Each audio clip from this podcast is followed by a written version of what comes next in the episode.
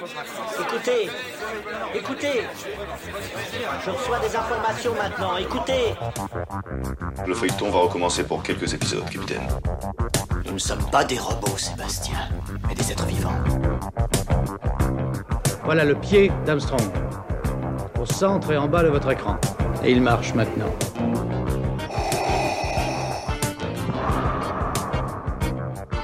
On peut dire aujourd'hui que la science-fiction est bel et bien partout. Tu veux dire qu'on est dans un programme informatique Est-ce vraiment si invraisemblable Si mes calculs sont exacts, attends-toi à voir quelque chose qui décoiffe. Bonjour à toutes et à toutes, vous écoutez C'est plus que de la SF, le podcast hebdomadaire sur la science-fiction animée et produit par l'œil de chéri. Aujourd'hui c'est un événement car nous accueillons un monstre de la science-fiction Kim Stanley Robinson, le maître de l'utopie et du climate fiction, est avec nous. Il rejoint le panthéon des grands auteurs de SF qui sont venus sur notre podcast depuis maintenant trois ans. Kim Stanley Robinson a écrit de nombreux ouvrages dont Mars la Rouge et sa fameuse trilogie martienne, une des meilleures sagas de SF des années 90, une des meilleures sagas tout court. Ses romans sont disponibles hein, en poche euh, aux éditions Pocket. Il vient de publier Le ministère du futur aux éditions Brajlon. Il s'agit d'un des grands romans de ce début d'année, enfin plutôt de cette fin d'année qui imagine un, ministère luttant contre le réchauffement climatique dans un monde qui commence à s'effondrer devant la transformation euh, de la planète. Ce pavé tente d'apporter des solutions et devrait en intéresser plus d'un. Alors, comme nous le faisons souvent, nous allons poser la question en français à Kim Stanley. Nous le laisserons répondre en anglais car certains auditeurs et auditrices préfèrent entendre la réponse dans sa totalité. Puis Audrey Allaire, notre interprète, traduira ensuite ses propos. On trouve ça aussi euh, agréable d'entendre la voix de l'auteur, car son anglais est tout à fait euh, compréhensible. Merci à Audrey pour sa traduction. Et euh, je n'ai plus qu'à vous souhaiter une bonne émission. Il sera possible de prolonger cet épisode dans le numéro spécial Utopie que j'ai dirigé en partie dans Métal Hurlant.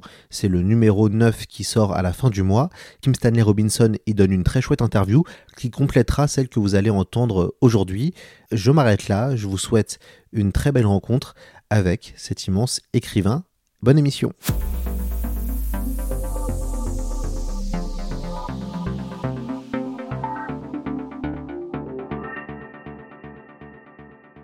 On, va commencer avec le traditionnel bonjour de l'émission. Kim Stanley Robinson, bonjour à vous.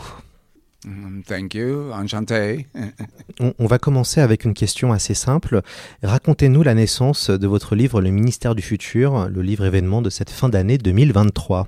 Um, yes, my pleasure. Um, although it was not a pleasure to learn, which I did about 2017, that um, humans cannot survive combinations of high heat and high humidity. So, this wet bulb 35 temperature means we can't adapt to global warming if it gets too hot. And that was news. Euh, oui, alors c'est un vrai plaisir euh, d'être là. Cependant, c'était pas vraiment un, grand plaisir euh, d'apprendre en 2017 que bah, la combinaison de l'humidité et de l'augmentation de la chaleur allait poser une difficulté pour les, êtres humains et qu'ils n'allaient pas pouvoir survivre à une telle situation. So there had been a movement in um, maybe philosophy and economics, that humans were so clever that we could adapt to anything. And so we shouldn't worry about climate change because we would simply adapt. Sometimes this was mitigation versus adaptation. And um, the claim was made we'll just adapt. But we can't adapt if the temperatures get too high. And I wanted to make that point. Donc en fait, il euh, y, a eu un mouvement euh, qui partait un peu de la philosophie et de l'économie, qui, supposait, qui, hum, qui, proposait le fait que euh, les humains sont assez intelligents pour pouvoir s'adapter. Et donc, il n'y aurait pas de, difficultés.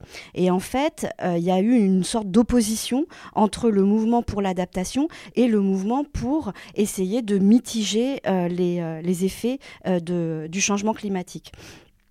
Et, c'est ça euh, qui, moi, m'a amené à, me positionner par rapport à l'augmentation euh, des températures, parce qu'on ne peut juste pas s'adapter.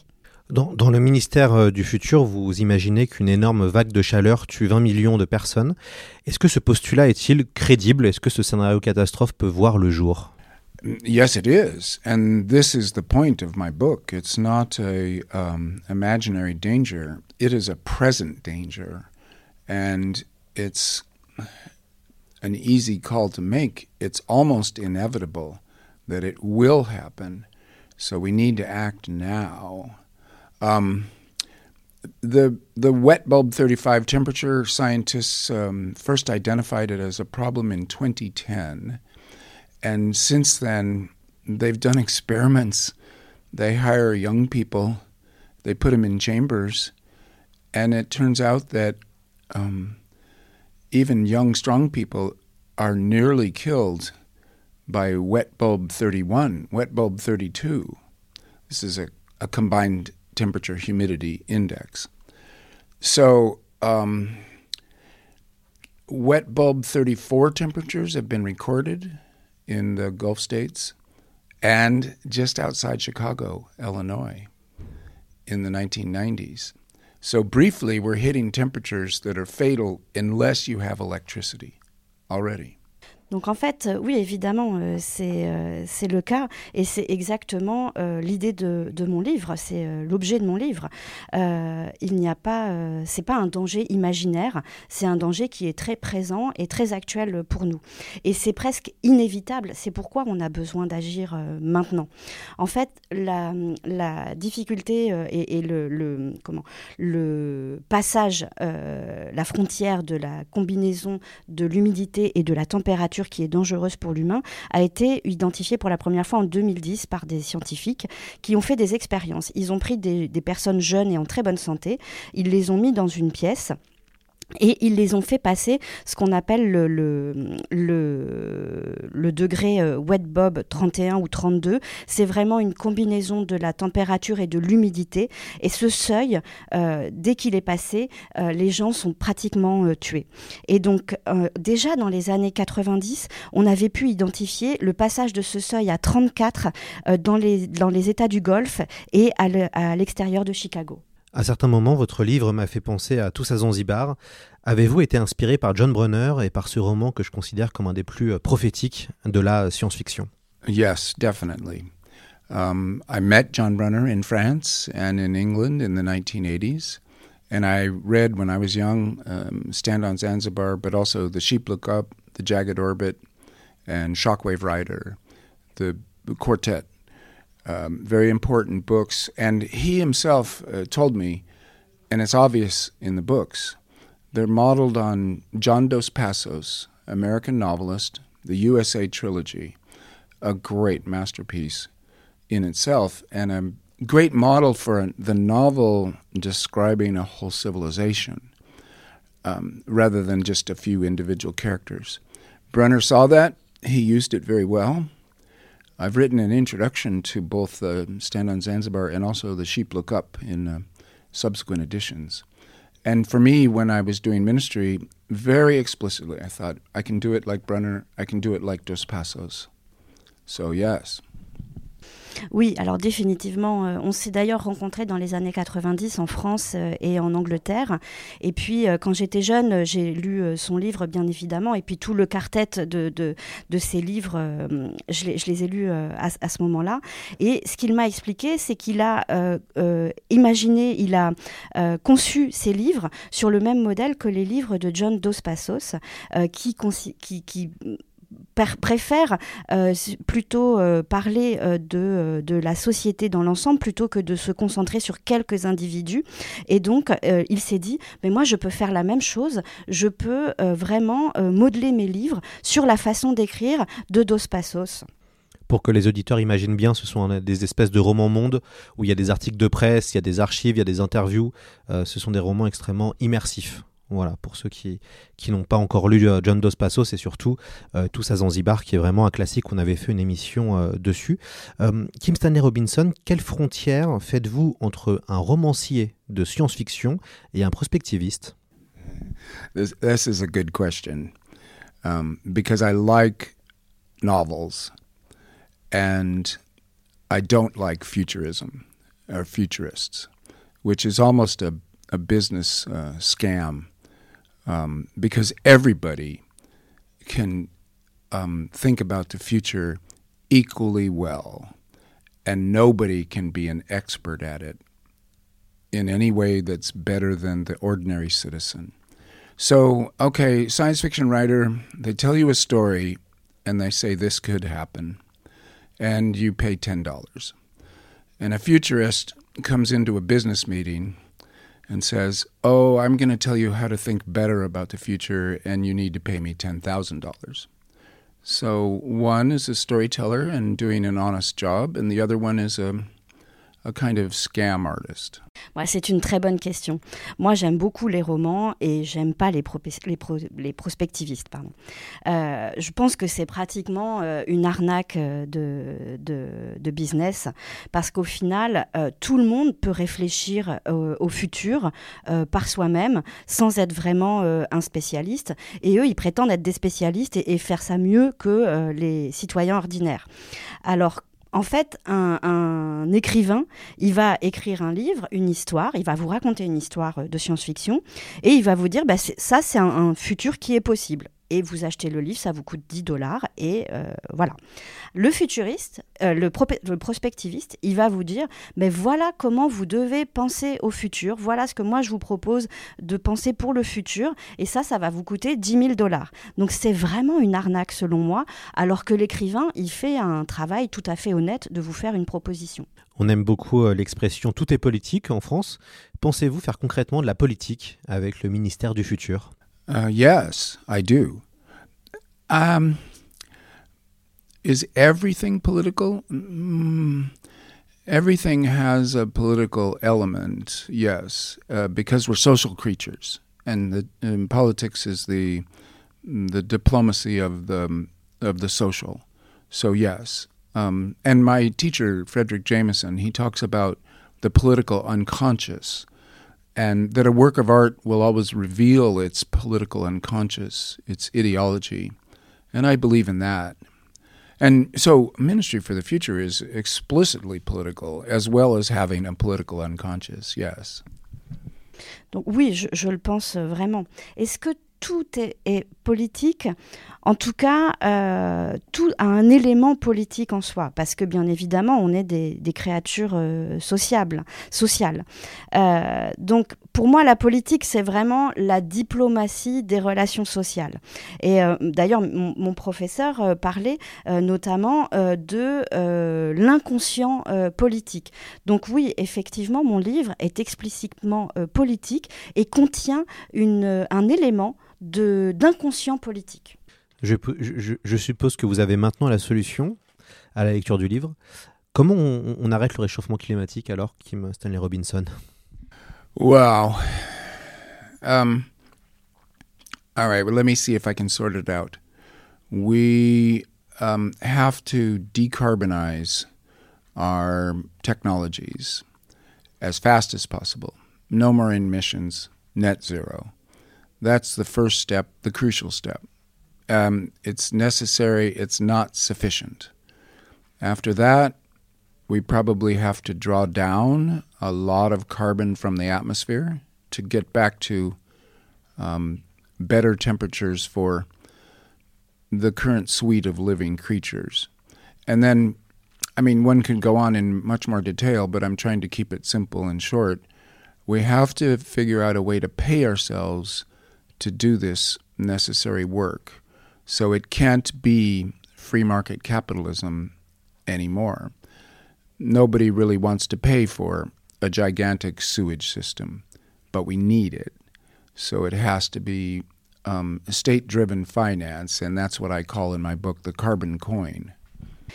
Oui, alors laissez-moi euh, essayer de trier un peu, euh, un peu les choses. Bon, ce qu'il faut euh, principalement, c'est décarboniser nos technologies aussi vite que possible. C'est vraiment l'étape cruciale. Il faut arriver à, euh,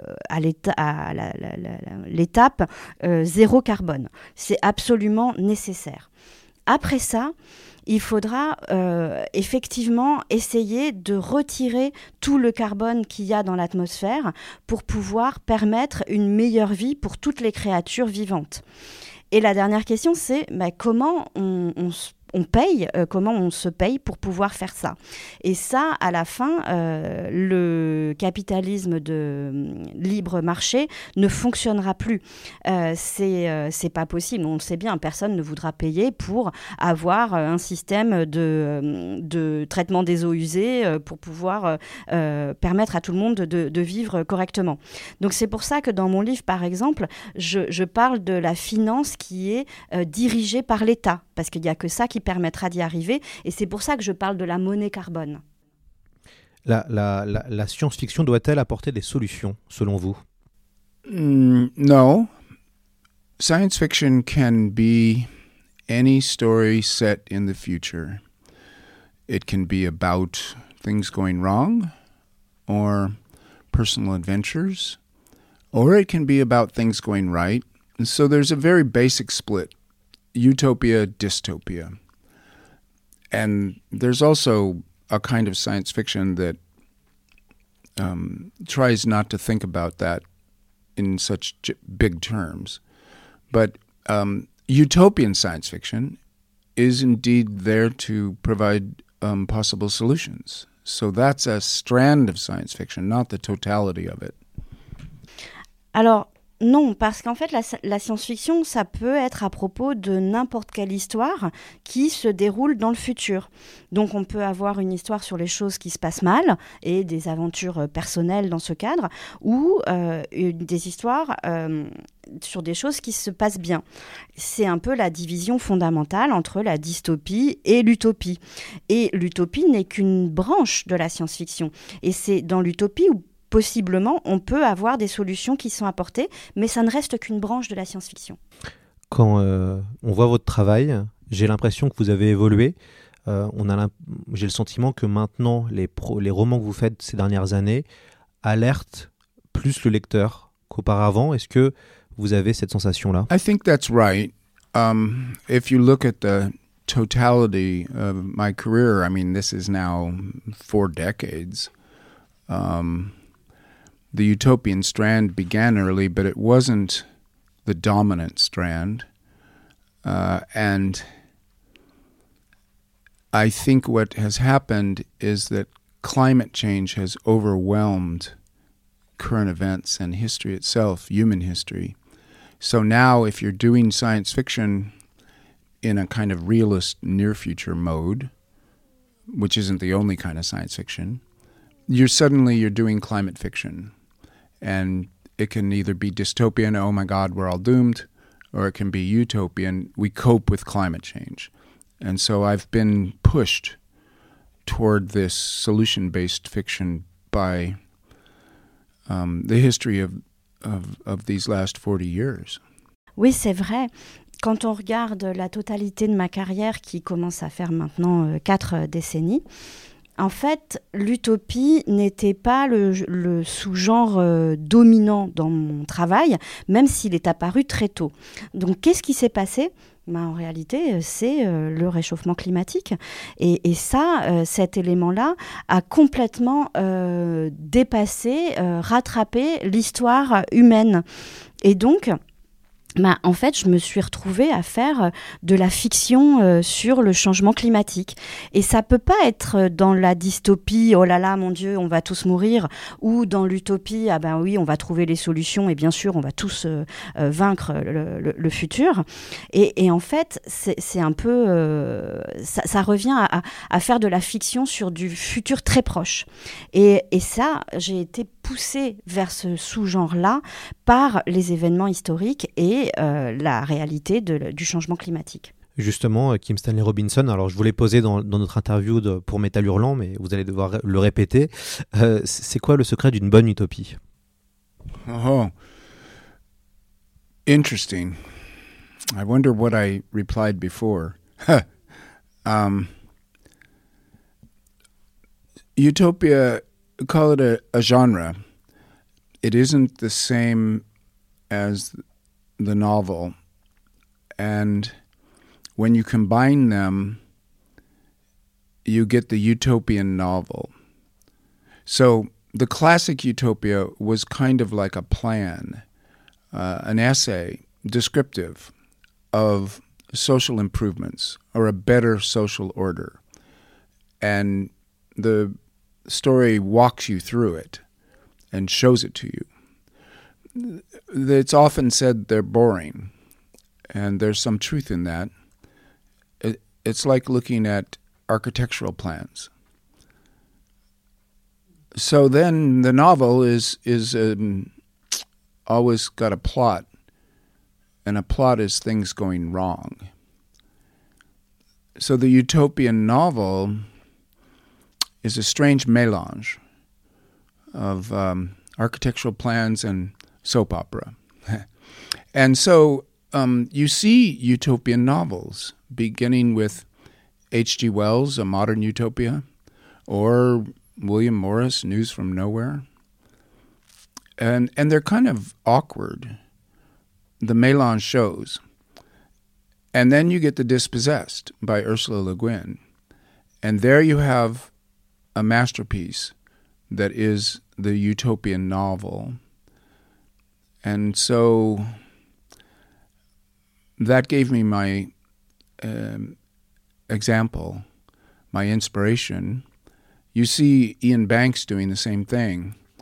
Um, oh, say you have a better society, it has to be defended and it has to be maintained. So there you have your plots. And and I've I've followed I've been trying that ever since the Mars trilogy. Um, try the utopian novel, or even since Pacific Edge. Alors ça, c'est une question intéressante. Qu'est-ce que j'ai bien pu répondre auparavant? Euh, En fait, l'utopie en tant que genre, c'est pas tout à fait la même chose que euh, le fait de, faire un, roman. En fait, l'utopie de façon classique, c'est euh, la description de comment amener un meilleur ordre social, une meilleure société. Et puis après, l'histoire vous montre comment euh, ça, ça, peut évoluer. Alors c'est un peu ennuyeux, hein, c'est comme de regarder à des plans d'architecture, c'est pas, pas palpitant. Alors que le roman en soi, en soi, il y a une histoire, il y a une intrigue. Et euh, l'intrigue, ça va être, bah, les choses vont, vont mal se vont pas bien se dérouler. Euh, donc si vous combinez l'utopie et le roman, c'est là que vous arrivez à avoir un roman utopique. Et ça, c'est un mélange assez euh, étrange parce que vous combinez bah, des plans d'architecture et puis euh, et puis un soap opéra, une, comme une série euh, télé. Donc au début, les premiers qui ont fait ça, c'est euh, bah, les écrivains H.G. Wells et puis William Morris qui ont commencé par ça. Et puis après, à la fin, il y a Ursula K. Le Guin qui a fait Les Dépossédés. Et ça, c'est vraiment le chef-d'œuvre euh, de euh, du roman euh, utopique. Et ça, c'est vraiment ce qui, moi, m'a inspiré et, et m'a permis de d'écrire dans ce genre. Ian Banks fait aussi la, la, même, la même chose. Donc, en fait, c'est vraiment expliquer comment on a, on a une société qui est meilleure, comment on peut la défendre, comment on peut la faire se maintenir, survivre. Et, et ça, c'est vraiment l'intrigue du, du, livre, euh, du roman utopique. Comment euh, Ursula K. Le Guin a été une bonne enseignante pour vous? Qu'est-ce qu'elle vous a appris uh, Well, she was my actual teacher for a month in 1977 at um, UC San Diego, where I was a graduate student. I had already published a, a couple of stories. So she knew that we were um, citizens of science fiction together. And she read my work. That's the main thing. She read my stories from then on, and she gave me her comments. Um, she was generous but tough, and I always um, took what she said very seriously. So it was a actual um, how would you call it a uh, um, master apprentice um, relationship of me learning from her directly, and but and maybe more importantly, um, I read her work uh, as a um, an admirer to see how the maestro did it. So that was at least as important as the the direct communications. Donc, euh, en fait, elle a été vraiment, euh, dans les faits, mon professeur pendant un mois, en 1977, quand j'étais euh, étudiant déjà post-diplôme à l'université de San Diego. J'avais déjà publié quelques, petites choses et elle savait qu'on était tous les deux des, citoyens de la, science-fiction. Donc, elle a lu ce que j'avais écrit et elle m'a donné des observations, des commentaires elle a été très généreuse dans ses commentaires, même si elle était aussi euh, très sévère. Euh, et, je les ai vraiment euh, reçus de façon très sérieuse. Notre relation était pratiquement comme une relation d'un maître qui enseigne à son disciple. Donc j'ai vraiment pu apprendre directement auprès d'elle. Mais le plus important pour moi, c'est que bah, j'ai lu son travail. Et c'est comme ça qu'on apprend aussi directement. C'est au moins aussi important que d'apprendre directement avec elle c'est de, lire son travail et de voir comment le maestro euh, fait les choses. Vous avez euh, rencontré beaucoup de gens dans la science-fiction, vous avez rencontré beaucoup d'auteurs, euh, beaucoup sont morts maintenant. Est-ce que vous n'avez pas le sentiment d'être un peu le dernier des Mohicans, entre guillemets, le dernier d'une génération dorée où il y avait des chefs-d'œuvre littéraires de la science-fiction et que maintenant on a l'impression que c'est plutôt le cinéma, les séries TV c'est là où on voit un véritable âge d'or. Sometimes I feel that way, but um, really my whole career, uh, cinema and TV have been the dominant cultural art forms. So literature is some kind of a residual that has a permanent power. Um, we can talk about that later, why that's so. But it is true that I I met Bradbury and Asimov. I talked to Clark on the telephone. I studied with Le Guin. I studied with Gene Wolfe and Roger Zelazny. I did indeed meet um, an extraordinary collection of writers who taught me a lot. And um, a lot of them are gone now. So, yes, last of the Mohicans indeed. Um, but I have contemporaries a big group of friends my age, brilliant writers. And that was a, we were a, and still are, a, a powerful generation of science fiction writers. But mm, the generations pass. This is, it's like time travel. I speak to you from 50 years ago. It's um, interesting. But um, what I've seen that is just more um, melancholy is the rise of fantasy and the diminishment of science fiction as genres, as cultural dominance. Donc euh, oui, parfois, euh, je, le, ressens un peu, mais euh, pendant toute ma carrière, quand même, la télé et le cinéma étaient déjà les genres euh, dominants. Hein. Euh, on pourrait dire presque que la littérature, c'est euh, une rémanence perpétuelle. Il y a une sorte de, pouvoir qui demeure permanent dans, la, dans la littérature de façon résiduelle. Et ça, on pourrait en parler plus tard, la raison pour laquelle ça existe. Donc oui, effectivement, j'ai rencontré beaucoup de monde. J'ai pu rencontrer Bradbury, par exemple. J'ai parlé avec Clark. J'ai été l'élève de Ursula K. Le Guin, de Jean Wolfe, j'ai rencontré Zelazny. Euh, effectivement, il y a beaucoup de, de, ces auteurs qui, qui, ont disparu. Mais euh, aujourd'hui, j'ai aussi des contemporains, euh, tout un groupe de contemporains qui sont des écrivains absolument brillants, qui ont mon âge.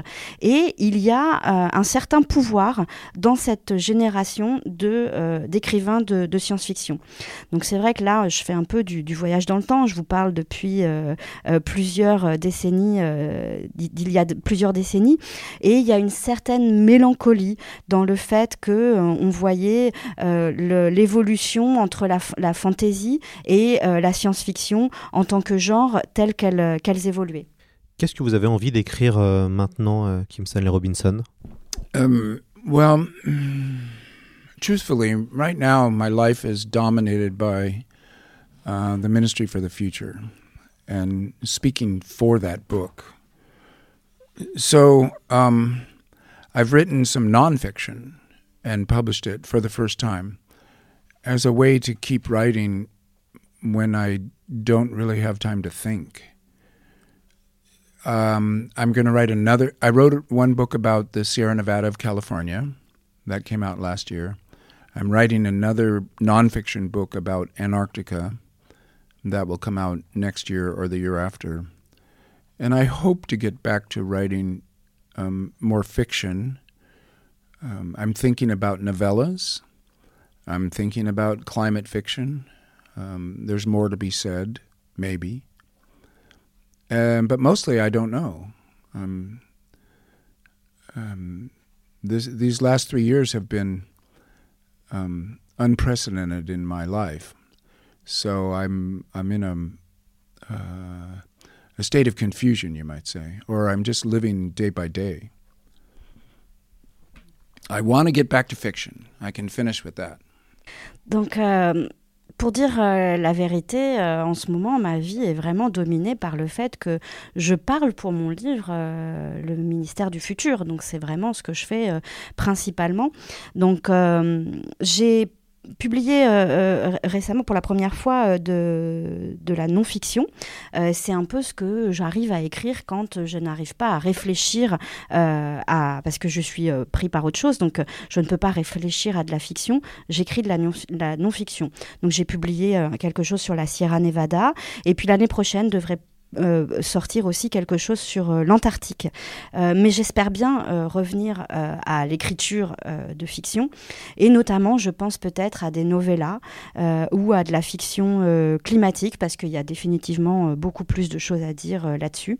Mais bon, je ne sais pas trop. Ces trois dernières années ont été incomparables dans, dans ma vie. Il y a un peu de confusion, donc je prends les choses au jour le jour, mais je peux terminer en disant que je veux définitivement réécrire de la fiction. J'ai euh, ramené avec moi euh, la trilogie martienne, donc Mars la rouge, Mars la verte, Mars la verte et Mars la bleue. Euh, ce- cette saga reste euh, est souvent perçue comme le grand chef-d'œuvre de Kim Stanley Robinson. Dans quel état d'esprit étiez-vous quand vous avez euh, écrit ce- cette trilogie et surtout comment vous analysez que c'est souvent ce livre qui revient en permanence quand on pense à vous? Um, it's a pleasure. It's um. It it does feel like work from a previous incarnation. Um, when I finished the Mars trilogy, I wrote the Years of Rice and Salt, um, Chronique d'année noire, I think in French. It's not a good title, um, not a good translation, but that was a reincarnation novel. Um, when you live long enough, as I said in Years of Rice and Salt, um, you live many lives in one biological span. So, reincarnation theory is useful for conceptualizing your life. The Mars books, uh, somebody else wrote those, and I'm I'm pleased that they're there. It gives me um, courage to try strange things as a writer, because uh, the Mars trilogy will still be there. So, um, and and also readers still respond to this book, the Mars trilogy, the characters. They, um, the readers do a lot of work when they read a novel. This is the power of literature.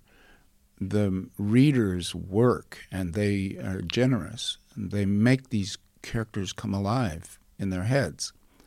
And that obviously works with the Mars trilogy. Maybe because it's so long, it's like a brick. And there's just lots of information about these characters, lots of life. But for me, it's a, it's a huge pleasure to have that, to still hear from those people.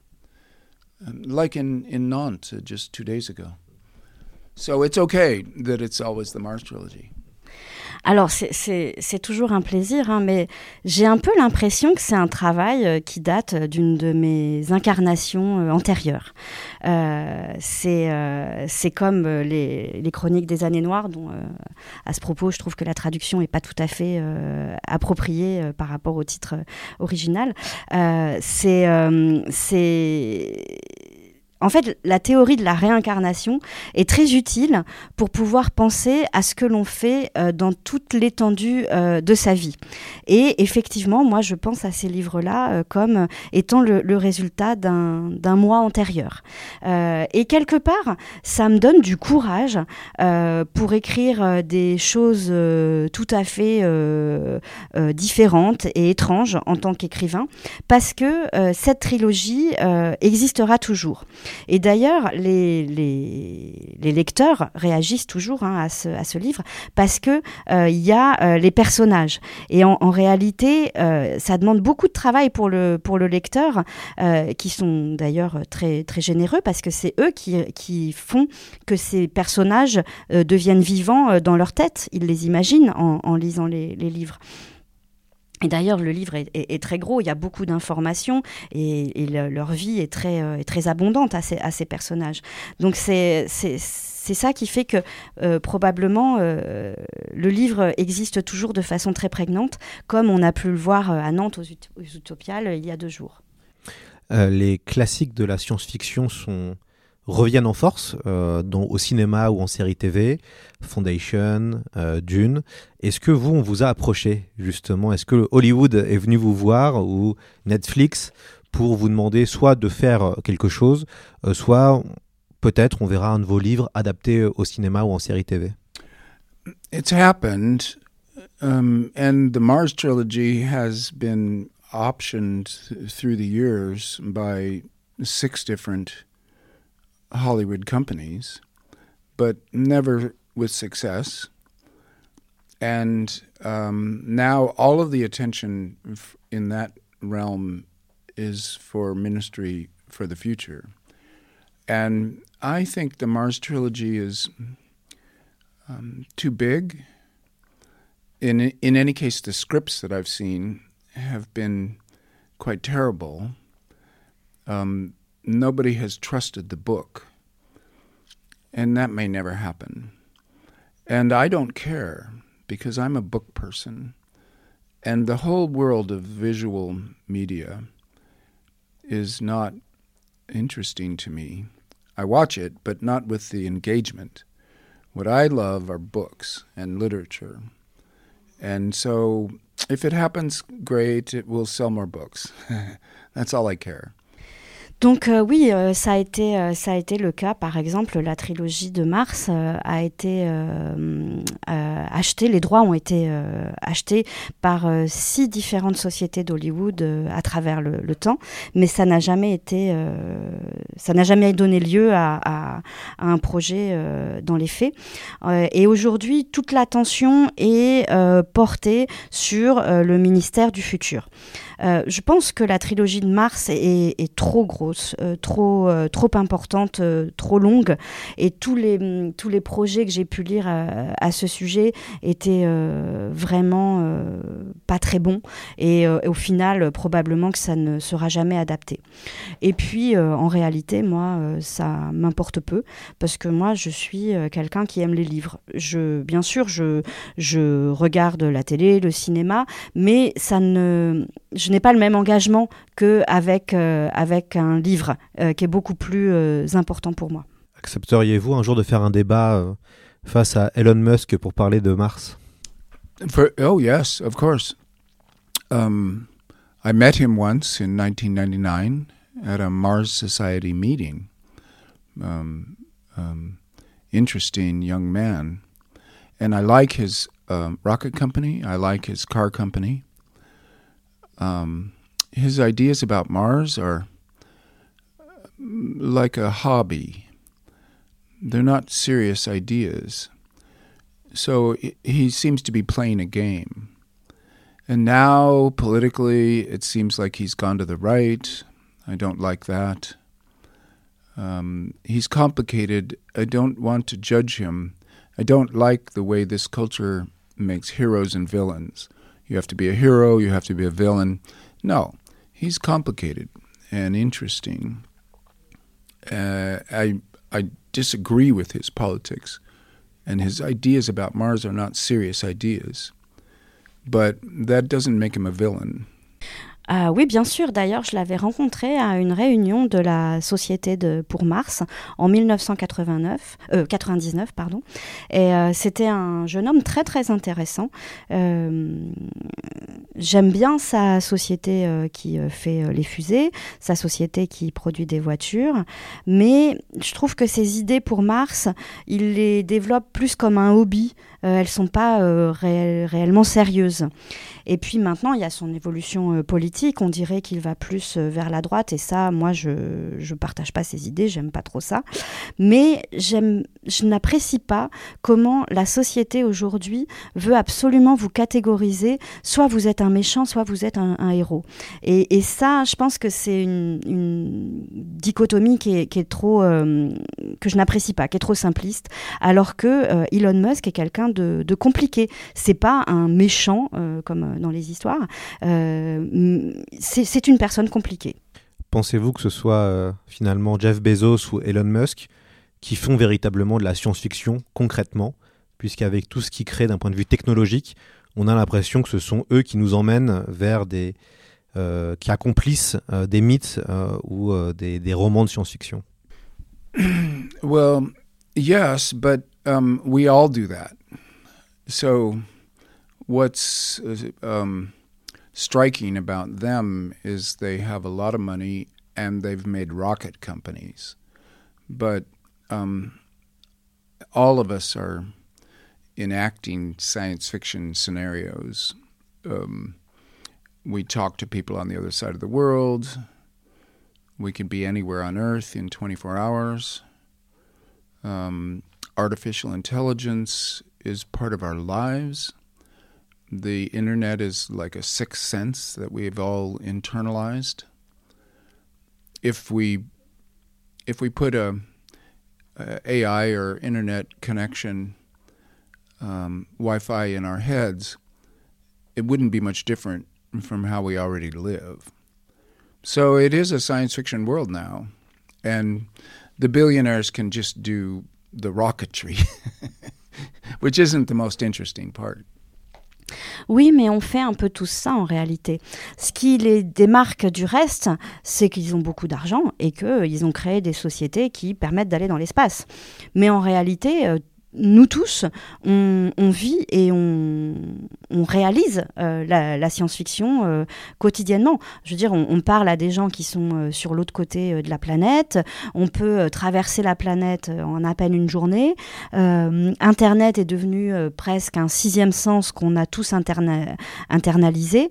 Donc, si jamais on venait à se faire implanter dans la tête une intelligence artificielle ou le Wi-Fi, ce serait pas vraiment différent de, de ce qu'on vit euh, aujourd'hui. Donc euh, au final, euh, on est, on est un peu tous des réalisateurs de, de, la science-fiction. Et ce qui différencie tous ces milliardaires, c'est que eux, bon, bah, ils peuvent aller dans l'espace, mais c'est peut-être pas la partie la plus intéressante de la science-fiction. Est-ce que vous continuez à lire de la science-fiction? C'est pas le cas de. Enfin, on a, on a dans le podcast interviewé pas mal d'auteurs. Certains n'ont plus le temps, certains n'ont plus envie. Euh, je sais que Christopher Priest, euh, notamment, ne lit plus de science-fiction. Est-ce que vous, vous essayez quand même de maintenir un peu un lien avec ce genre? Est-ce que vous lisez les nouveaux auteurs? Est-ce qu'il y a des romans qui vous ont plu euh, récemment? I do. I read a lot, and science fiction is part of my reading. It's not the majority of it, but um, it's partly because I like to um, go other places in literature since I'm in science fiction so often. So I read my friends, that's already a big crowd, and a lot of science fiction. And then I read some of the younger writers to find out what's going on, what's new. Um, there's still more good science fiction than there is time to read it. So I don't feel well acquainted with the field. It's too big. But I am well entertained by the science fiction that I read still. Um, I must say that more often I read backwards now. Um, the first novelists, um, Daniel Defoe and and um, and um, the early modernists, um, Balzac or or Camus or Joseph Conrad. But uh, I I always am keeping up with some science fiction, mainly because of my friends. Alors, je, lis beaucoup et la science-fiction ne constitue pas la majorité de, mes lectures parce que effectivement, je passe tellement de temps dans la science-fiction euh, que j'aime bien aller euh, voir euh, d'autres endroits d'un point de vue littéraire. donc, bien sûr, je, lis mes amis et ça fait déjà beaucoup de monde et je lis de jeunes écrivains pour voir ce qui est nouveau, ce qui se passe actuellement. Et, et, heureusement, en fait, il y a toujours encore beaucoup plus de bonne science-fiction que de temps pour la lire. Donc euh, ça va, je, je, suis encore bien, euh, euh, bien occupée par, par tout ce que je lis, mais c'est vrai que maintenant je me rends compte que j'ai tendance à lire un peu à contre-temps, à, à, rebrousse-temps, parce que je lis des, plutôt des précurseurs ou des, des, classiques comme Daniel Defoe ou Balzac ou Camus ou Joseph Conrad. Donc euh, c'est vrai que ça, ça fait partie euh, de, de, mes lectures de revenir un peu aux sources. je me demandais quel avait été le peut-être premier ouvrage, premier livre qui vous a fait aimer la science-fiction. Euh, C'était quoi le, voilà, le premier texte un peu fondateur pour vous? Well, um, it's a strange story. I, I read a lot when I was young, but I didn't know science fiction existed. Um, I started in the library alphabetically. I read A, then B, and so science fiction was after Z, and I never got there. But I got to V, and there was a Jules Verne, and I thought, I love this guy, but he was in the mainstream section of the library. Uh, so I didn't know why I liked him. So first Jules Verne, and then just as I was leaving for college, I started science fiction the same way. So I read Asimov, and I read the robot stories, and I said, okay, it's like Jules Verne. I had to deduce the existence of science fiction because my library was arranged the way it was so uh, Asimov. And I was making the mistake often made. Ah, Asimov must be a genius and the rest of it must be bad. And tokenism. And people do that. Um, and I, I picked up a paperback by Clifford Simak, and it was called The Goblin Reservation. The library would let me take 10 books a week and at the checkout stand, I just picked it up for book number 10. I read it and I thought, oh my God, if this anonymous um, um, writer, Clifford Simak, is good just by picking him by accident, it must all be good. So that was another mistake. It's not just Asimov. It's not that everybody's good, but Simak is good. and so that was my start. Um, that was how I, uh, when I read Simak, I thought, okay, now I have to read everything, which I did. And then I had my favorites, and I realized I don't like everything, but I like my favorites. Alors, quand j'étais jeune, je lisais beaucoup, mais je lisais pas euh, de science-fiction. Parce qu'en fait, euh, je lisais les, livres euh, de façon. dans l'ordre alphabétique. C'est-à-dire que la bibliothèque où j'allais était organisée de façon alphabétique, donc je, je, ne lisais pas de science-fiction. Et j'ai pas eu le temps d'arriver jusqu'à jusqu'à ça. Mais quand même, quand je suis arrivée à la lettre V, euh, j'ai découvert un auteur qui s'appelle Jules Verne et qui était classé dans la section euh, générale et pas science-fiction. Et donc je ne savais pas pourquoi je l'aimais, mais j'ai découvert ça et je l'ai vraiment adoré. Et juste avant que je parte pour l'université, c'est euh, j'ai découvert Asimov. Parce que je lisais bah, pour la science-fiction dans le même, dans le même ordre. Hein. donc Asimov, c'est le A, c'est au début de l'alphabet. Donc j'ai lu les histoires de robots et je me suis dit, ah, c'est un peu comme Jules Verne et c'est vraiment quelque chose qui me plaît, c'est génial. Donc en fait, j'ai dû un peu faire un travail de détective et, déduire de, mes lectures que la, science-fiction existait parce que ma bibliothèque était organisée de cette façon. Et puis j'ai fait l'erreur que tout le monde fait hein, euh, en général, c'est-à-dire je me suis dit, oh là là, Asimov c'est vraiment euh, le génie et tout le reste doit être mauvais. Donc euh, il n'y a que Asimov qui existe. Et puis... Après, j'ai découvert la, la fantasy aussi, et notamment un livre de Clifford Zimack qui s'appelle La réserve des, gobelins. Et euh, c'est marrant parce que j'avais, euh, à l'époque, ma bibliothèque me permettait d'emprunter 10 livres par semaine, et ça, je l'avais pris euh, vraiment par hasard en, en, livre numéro 10. Et j'ai découvert ce livre que j'ai adoré, et alors j'ai fait la deuxième erreur que tout le monde fait en général, c'est que je me suis dit, oh là là, mais un livre aussi peu connu, il est génial, donc ça veut dire qu'en fait, tout doit être génial. Donc après, je me suis mis à, lire tout. Bon, j'ai découvert que tout n'était pas génial non plus, mais j'ai pu découvrir euh, mes, euh, mes livres favoris parce que j'ai essayé de tout lire. Alors, je suis obligé, ce sera la dernière question, je suis obligé de vous poser la question. Qu'est-ce que vous pensez de Dune de euh, Frank Herbert?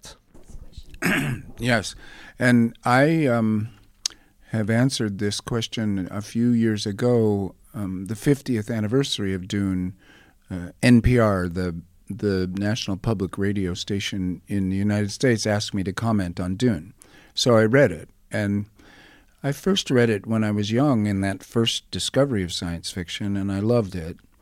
Uh, and I read Dune Messiah. I liked that also, but I never read further. I don't know why.